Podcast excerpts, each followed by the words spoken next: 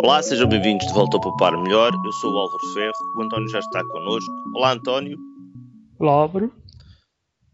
António, esta semana de que é que nos vais falar? Eh, de muita coisa.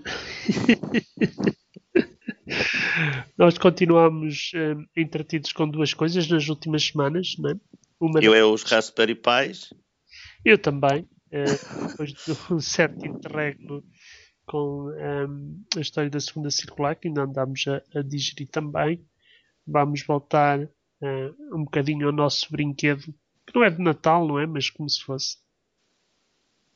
Eh, esta semana vais fazer o que com o teu Raspberry Pi, então? Uma das coisas que me incomodava um bocado, mesmo depois de mudar da versão antiga do Raspberry Pi 9, era a velocidade e, sobretudo, o tempo de resposta do, do, neste caso do OSMC, eh, que me parecia assim demasiado lento e ficava a moer muito.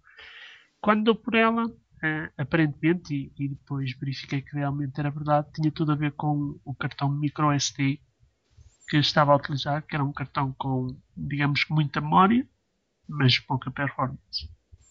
Então tu tinhas, eh, tu tinhas já feito, fazias os testes, como é que tu fizeste os testes? Como é que te apercebeste que ele tinha uma performance baixa? Basicamente ando, ando a fazer vários testes, ainda são, eh, digamos que aquelas ferramentas em termos de Linux, mas o teste que ando a fazer tem sobretudo a ver com a capacidade de leitura escrita eh, em termos do, do próprio cartão microSD. Portanto, tu fazes uma avaliação do cartão, pegas numa, numa ferramenta, vais partilhar connosco qual é essa ferramenta? Exatamente, é o HD Parm, é uma ferramenta que vem de base com os sistemas Linux e também com, neste caso, o ASMC, mas está presente de forma geral em todos, penso eu, em todos. Os... E se não tiver, também rapidamente se instala, ah, não é? É uma questão de instalar. E que basicamente dá para perceber a velocidade de leitura dos cartões, eh, eh, dos cartões e dos, dos devices, sejam cartões, sejam discos, de um determinado sistema. Para fazer a parte da escrita é um bocadinho mais complicado, é, ainda está por fazer, é, neste momento não, não são ainda os resultados, mas vou utilizar o DD, que é uma ferramenta de certa forma perigosa, preciso saber trabalhar com ela e tipo, escrever diretamente é, para o disco, neste caso vou escrever para, para um cheque, e aí digamos que consegui descobrir qual é a velocidade de escrita.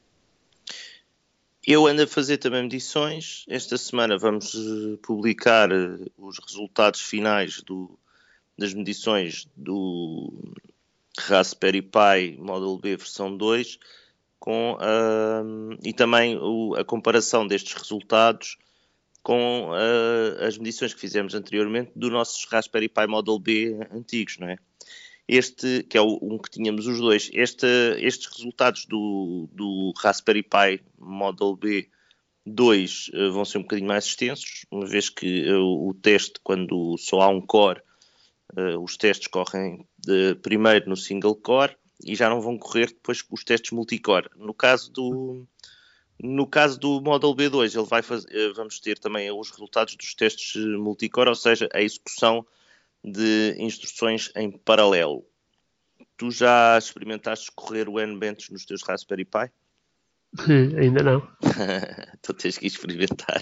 Que é para ver, um dos testes que ele faz é o teste, é realmente são testes de cópia de, de ficheiros de escrita.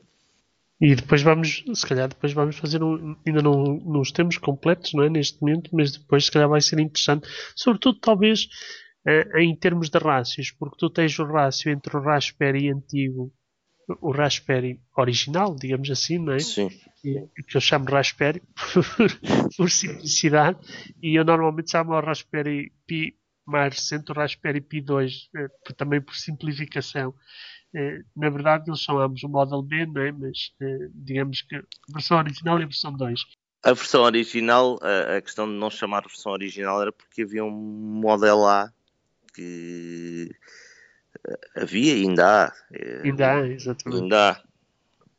Só que pronto, esse, esse, ainda era mais básico, não é? Por acaso já não me recordo quais eram as diferenças exatas, mas portanto nós vamos comparar do teu lado a comparação entre os dois, eh, as duas versões do Raspberry e depois vamos também comparar com, com os cartões diferentes. É claro que cartões já há muitos, não é?